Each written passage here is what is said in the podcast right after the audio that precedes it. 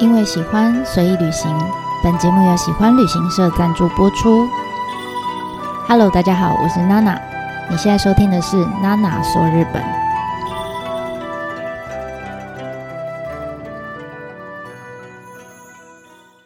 Hello，大家好，我是娜娜。在前一集里面呢，我们大致上提到了福武集团呢，他们买下了直岛南边的这一块地，然后呃，把它打造成一片这个国际露营场地，让更多的小朋友可以来这边呃做体验这样子。那大概在同一个时期，哈，就他买下这块地之后，同一时期，服务总一郎先生呢，就是服务集团的社长哈。他就慢慢开始提出他的企业哲学，这跟他爸爸就稍微诶开始不太一样了哈。他的企业哲学叫呃 Benesse，意思就是创造美好人生，而且甚至他在一九九五年还把整个集团的名称哈从服务书店改成了贝乐生集团哈。那所以我们后面都会一直讲贝乐生，贝乐生其实就是服务集团啦。那所谓的 Benesse 哈，就创造美好人生，其实这个字它不是日文，它也不是英文，它是从拉丁语里面来的。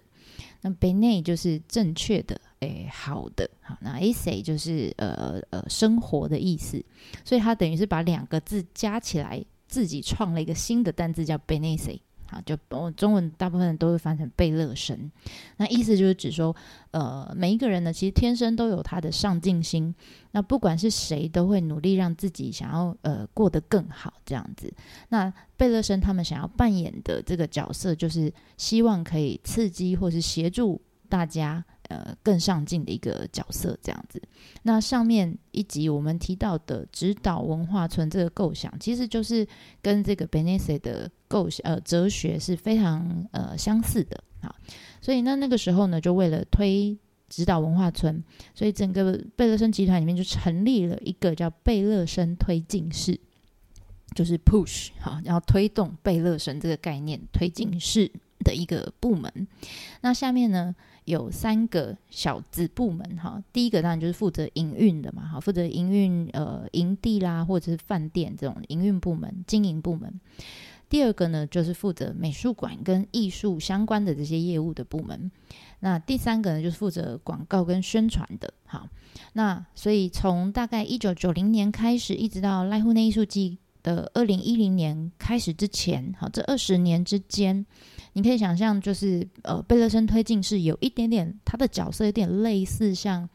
呃大地书记里面的那个呃怎么讲组织推动的组织这样子，先行组织这样先行计划。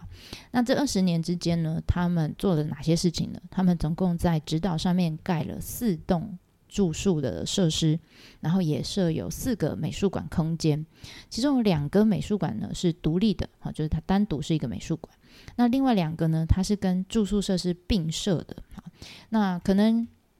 用讲的有一点复杂，所以如果大家有兴趣，可以我把它整理成一个表哈。然后他们参访时间也不太一样哈，所以呃，大家有兴趣的话，可以上我的方格子去看。我这边大概口头讲一下，呃，四个住宿设施分别包括贝勒森之家的呃美术馆。然后贝勒森之家的椭圆、贝勒森之家的海滩跟贝勒森之家的公园啊，这四个是住宿设施。然后房间数也各有不同。那美术馆空间呢，就有贝勒森之家美术馆，还有山本博斯艺廊，好，或者是它叫时间的回廊。然后还有地中美术馆，还有李宇焕美术馆，好，这些全部都是在濑户内艺术季开始之前就已经呃建设好的，已经开发好的。好，那所以呃，刚刚讲说美术馆空间有两个是跟住宿设施并设的，就是贝勒森之家美术馆，还有山本博斯的艺廊。这个呢，呃，当时都是最早期哈，都是你要住宿在里面的客人才能进去逛的。好，最早期。那现在当然你可以另外付费，然后进去参观这样子。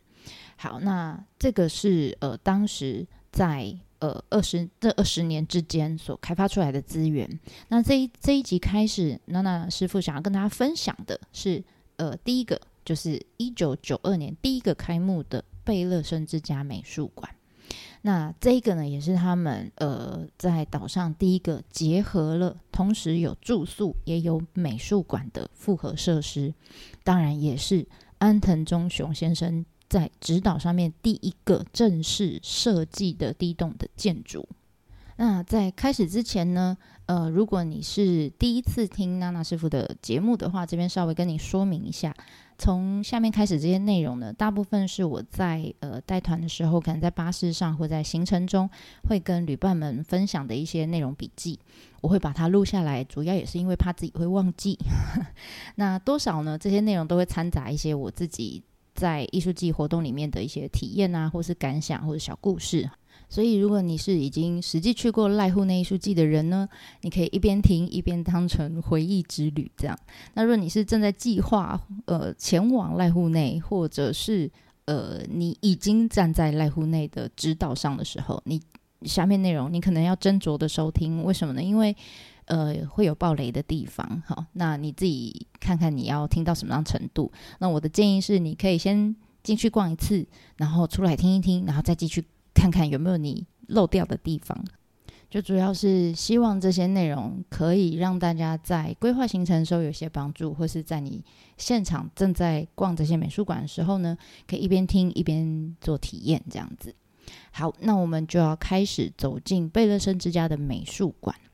那贝勒森之家美术馆，其实在最开始开幕的时候，呃，服务总一郎是。把它定位在就是住宿跟美术馆并行嘛，哈，两个它都要，两个功能它都要。所以简单来说呢，呃，这里是一栋有艺术品的饭店，那同时呢，也是一栋有提供住宿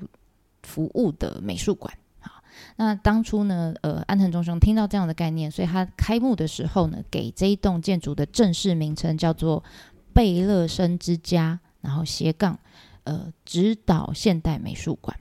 那他们希望呢，借由这一栋设施，好，这这一栋有美术馆也有住宿空间的设施，来传达指导上面呢，可以自然建筑跟艺术共生的这种概念。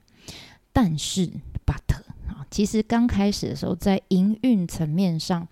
呃，因为那个时候刚好整个集团也还在转弯，哈，在转型当中，所以他们对指导这一栋呃设施的。营营运经营理念隐隐约约，他还是没有办法跳出那种过去度假村的那种思维。所以，什么叫度假村思维？就是大家还是觉得说，呃，饭店是主体，就是我来的设施是主体，然后艺术只是可能放在大厅啊，或者是柜台旁边那种，就是当做辅助来使用，就是呃，主打那种有我们是有文化、有艺术气息的饭店的这种概念。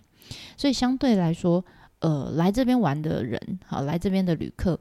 他也嗯不太有呃美术馆的认知哈，他们就不不觉得这里是个美术馆，因为它是一起的嘛。所以呢，就常常会有客人来到这边，就他可能没有买票，他直接就越过了那个饭店的柜台，其实他柜台小小的，不太像柜台哈，然后就。直接就走到展间里面去欣赏艺术品，因为他们觉得这些展间就是有点像是饭店大厅的一部分。那饭店大厅是不是大家都可以自由进出？好，所以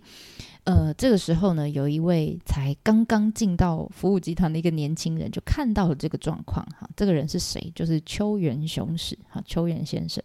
那这个秋元先生他当时是被呃编制在我们刚刚讲那个贝勒森推进室下面的。呃，跟艺术、跟美术馆相关的部门，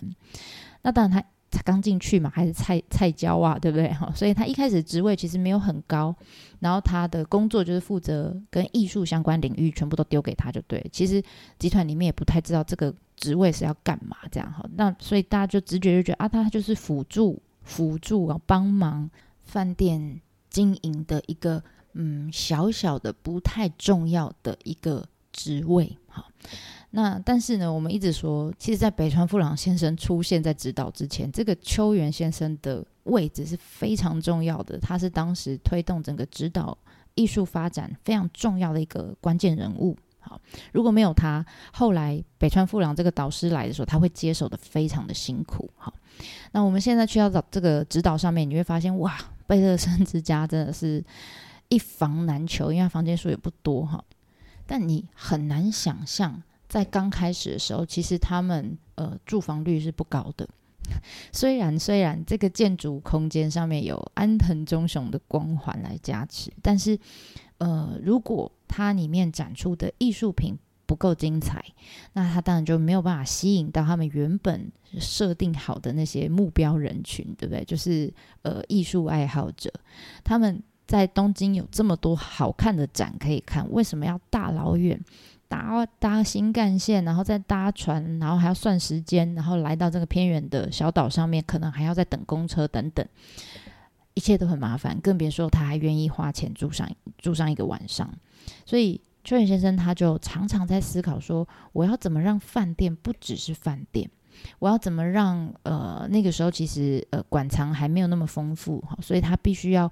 嗯透过每一次不不同主题的策展来强化。这一栋建筑里面美术馆的功能，然后呃，可以吸引到更多人来到指导，或是来到贝勒森之家入住这样。所以，我们这一次呢，就先来看看建筑的部分啊，艺术品我们就之后再说。我们先看看到底安藤忠雄他在贝勒森之家美术馆里面有哪些很精彩的呃空间设计，哈，然后还有在这个空间里面他展示了什么样的艺术品。那通常我们在，如果你是第一次去的话，你进到美术馆以后，你会直觉以为哦，我在一楼这样，但其实不是哈。呃，我们一进去的那一层其实是整栋建筑物的二楼。好，那你会说啊为什么哈？我会先建议你先不要往下面的展间走哈，你先直直的一直进到最里面有一个卖店啊。那卖店旁边呢，先不要弯进去卖店，好吧？卖店很可怕，会出不来。先看卖店旁边。有一座那个小小的建筑模型，你大概就知道为什么我会在二楼了哈。因为据说最初安藤忠雄来到这里，呃，要找他们要看要在哪里建这栋建筑，好，所以他找建筑基地的时候，啊，服务总一郎先生呢就带着他来到这附近有一个呃停那种小船的一个栈桥。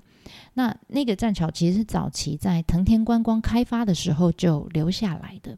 那所以安藤忠雄就站在这个栈桥上，然后回回头看指导，他就发现了这个小山小山丘，哦，就是现在呃美术馆在的位置，他就非常喜欢。那所以他就跟服务总讲说：“我想要把美术馆盖在这里。”好，那这也是为什么我们现在会看到美术馆里面，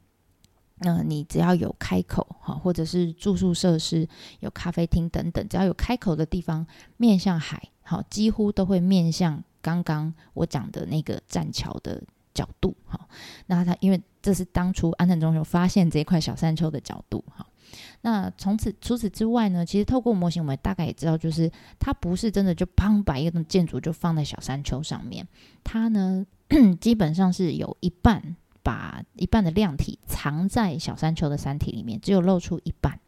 然后循着它规划的这个路线，我们一进去就是小山丘的最上面，然后会它会慢慢用空间引导你，然后慢慢往地下一楼走走，就二楼一楼，然后往 B one 走过去这样。那每一层楼呢，只要是有面向大海的地方，几乎它都会有开口，然后让大家可以。呃，从这个建筑物里面透过开口，虽然它在地底下，但是你可以透过这些开口去亲近大自然。然后同时呢，它也可以呃，因为埋在底下，所以它可以把建筑对这个自然景观造成的影响呢降到最低。那你看模型的同时，你也会发现哦，这整栋建筑其实是用呃两个长方体中间夹了一个圆形的空间所组成的。好，那你如果不知道我在讲什么，你也可以去我方格子上面看，我贴照片。好，那其中呢，一个长方体它是拿来当成我们说它有住宿设施嘛，所以当成房间和客房使用。那另外一个长方体的空间呢，就是美术馆还有呃餐厅的空间。那最妙最妙的就是中间有一个圆柱形的空间，这也是我整个美术馆里面我最喜欢的空间。这个空间呢，它从二楼贯穿到地下一楼，也就是说，呃，它是一个很挑高的一个展间。哈，那对我们来说，我就哇，这空间好美哦。可是对美术馆的使用上来说，这是非常难。呃，很很具有挑战性的一个展示空间哈，你你很难有展示品、展览品、美术品可以呃赢过、抢过这个空间的吸引力这样子。那如果你是对建筑有兴趣的朋友，应该多少都有听过安藤忠雄的故事哈。他早年在一个世界的环环游世界的建筑壮游之旅里面呢，曾经呃被这个罗马的万神殿的光线感动到不行，这样他非常喜欢，所以呢，你知道他他就是把这样子那种万神殿的那种充满魔性的光线，他就直接搬到了。贝勒森之家的美术馆里面，就在这个圆弧形的呃大型的作品展间上面呢，他就开了一个洞。然后呢，这个圆形的一个呃，当然上面会有透明的板子，把呃透明的玻璃把它挡起来，那阳光就可以透过这个天窗哈，圆形的天窗，然后洒进整个展间。而且白天的时候，因为太阳会动嘛，那个光影的角度就会随着时时间来变动，你会觉得那个。洒进来的光影，好像在建筑物里面，哈，在这个展间里面在走秀一样，哈，就非常抢眼。你会一直想要去找这个光线。那在你还没有进到这个展间之前，其实你从美术馆入口一进来，你就会发现旁边其实就有一扇小小的玻璃窗，开了一个让你可以偷窥的一个空间，哈，你可以从玻璃窗看到这个圆弧形的空间，然后你就会很期待，好，开始很期待，沿着。你这样走进那个圆弧形空间，它就会设计一个，它也不让你直接走下去了，还设计一个就是沿着墙面环绕的这个墙面的一个步道，让你回旋回旋的样子这样走下来。但是你很好玩，你在走的同时，你同时又会看到对面有一座往上爬的楼梯，感觉好像是可以再去下一个展间，还是通往哪里这样。所以你沿着刚刚我讲这个贴着墙面的这个。呃，怎么样？旋转步道走下来，好不容易从二楼走到了 B one 之后，很奇怪哦，人人的本能很奇怪，看到那个楼梯就想要爬上去，所以你就会走到对面的楼梯，然后再爬上去。爬到顶的时候，你才会赫然发现，我靠，这个楼梯没有通往哪里，它的尽头就是一面很扎实的 清水混凝土的墙。我我常常看到很多人努力哈爬上去，然后。充满了，就是站在那个最顶端的时候，他就脸上充满了疑惑，然后抓抓头，很很尴尬，很就是觉得自己啊，怎么在做这么蠢的事情？那种傻笑的那种脸，这样。我曾经也干过这样的事，就是非常傻哈。所以我现在每次看到，我都觉得很好笑。然后我也觉得安藤忠雄真的是，他真的就是大阪人，充满了幽默感，就玩你一把这样。可是我还是建议大家，你不要因为听了你就不上去哈，你是。知道，但是你还上去，所以你就不是傻蛋，好吗？那我还是建议大家上去，为什么呢？因为你上去爬到这个尽头，就是楼梯的顶端的时候，你你一定要回头看，你就会发现，哦，我们刚在入口的时候，不是我说有一个偷窥的玻璃窗吗？你会发现，你你站在这楼梯的尽头上面，回头看，你就会看到那个偷窥玻璃窗。然后你就会看到外面的人在看你，你也在看他。好 这个画面其实我觉得很有趣，好，很有趣，很幽默的空间。那但是呢，你知道我们刚刚讲这个呃万神殿缩小版的万神殿空间，实在是个光影真的太有吸引力了哈。所以美术馆当初为了要找可以跟这个空间匹配，然后气势足以可以跟这个安藤的空间去相对抗的这个展览作品。其实真的费了一番苦心哈。那某一次好不容易哈，有一次这个服务总一郎终于在呃苏富比的一个拍卖会上面找到了一件他非常喜欢的作品，叫做呃呃，如果翻成中文叫《生死一百》啊，一百 Life and Die。然后呢，就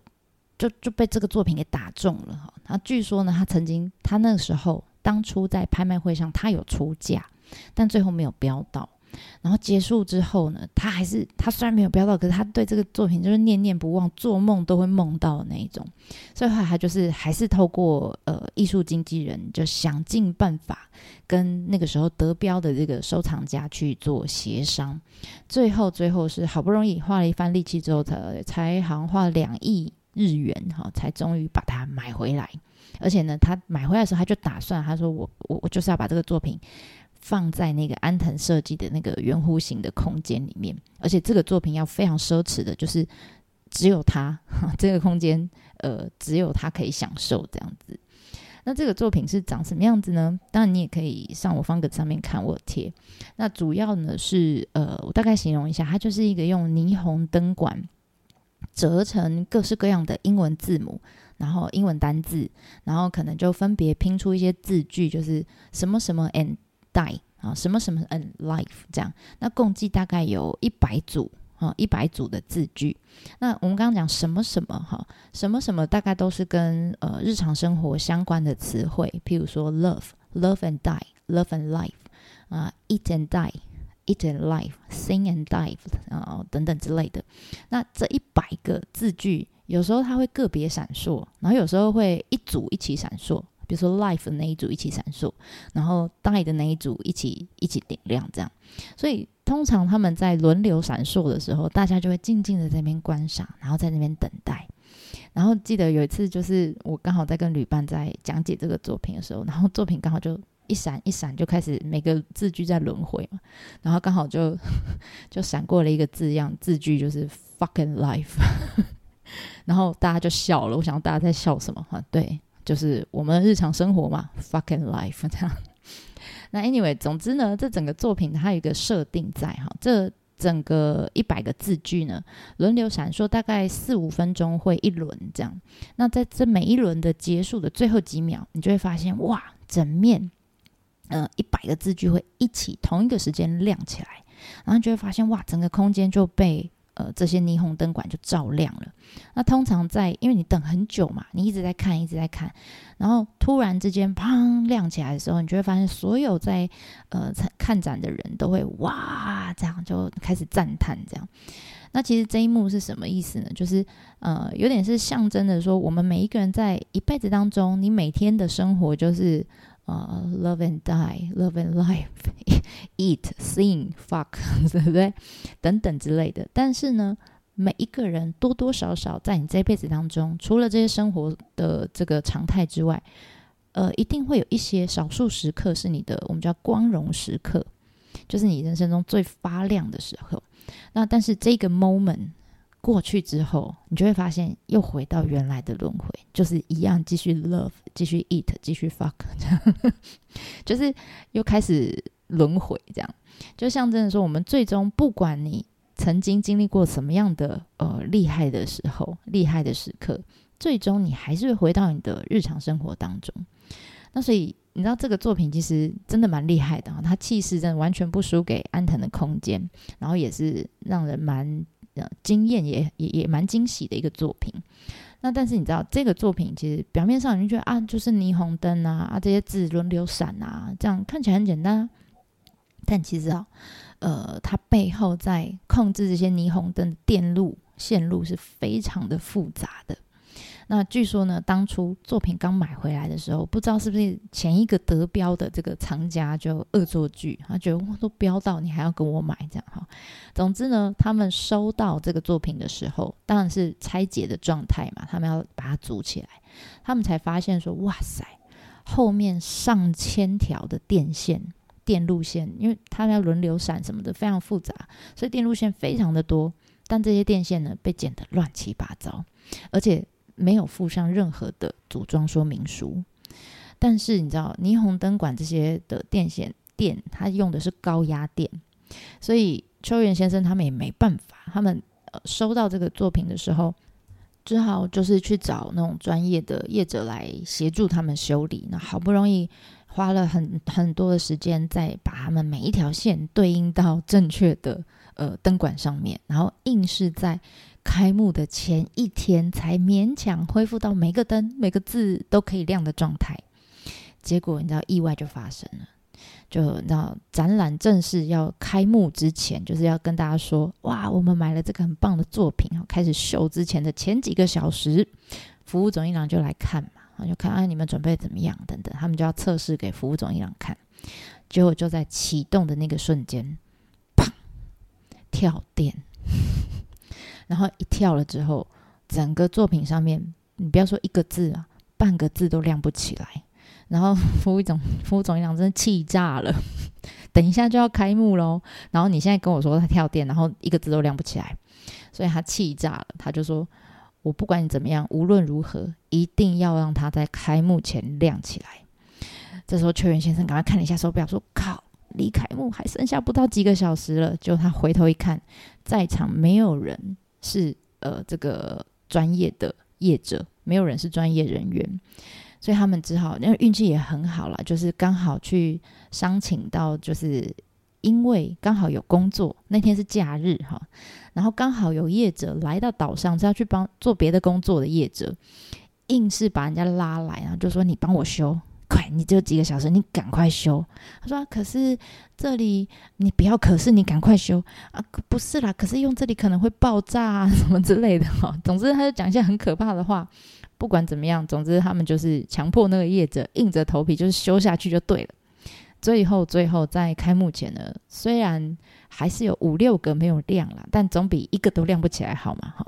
总之呢，就是这个作品在开幕的第一天是发生了这样子很让人紧张、很刺激的事情，这样，并没有像我们现在看到时候这么 peace。好，所以这个是呃，我建议大家来到贝勒森美术馆、贝勒森之家美术馆，一定要不过一定会经过啦。我觉得大家可以多一点时间停留的一个空间跟展品。好，那我们这次就先分享到这里，其他的我们就下次再继续说喽。对，我马达尼。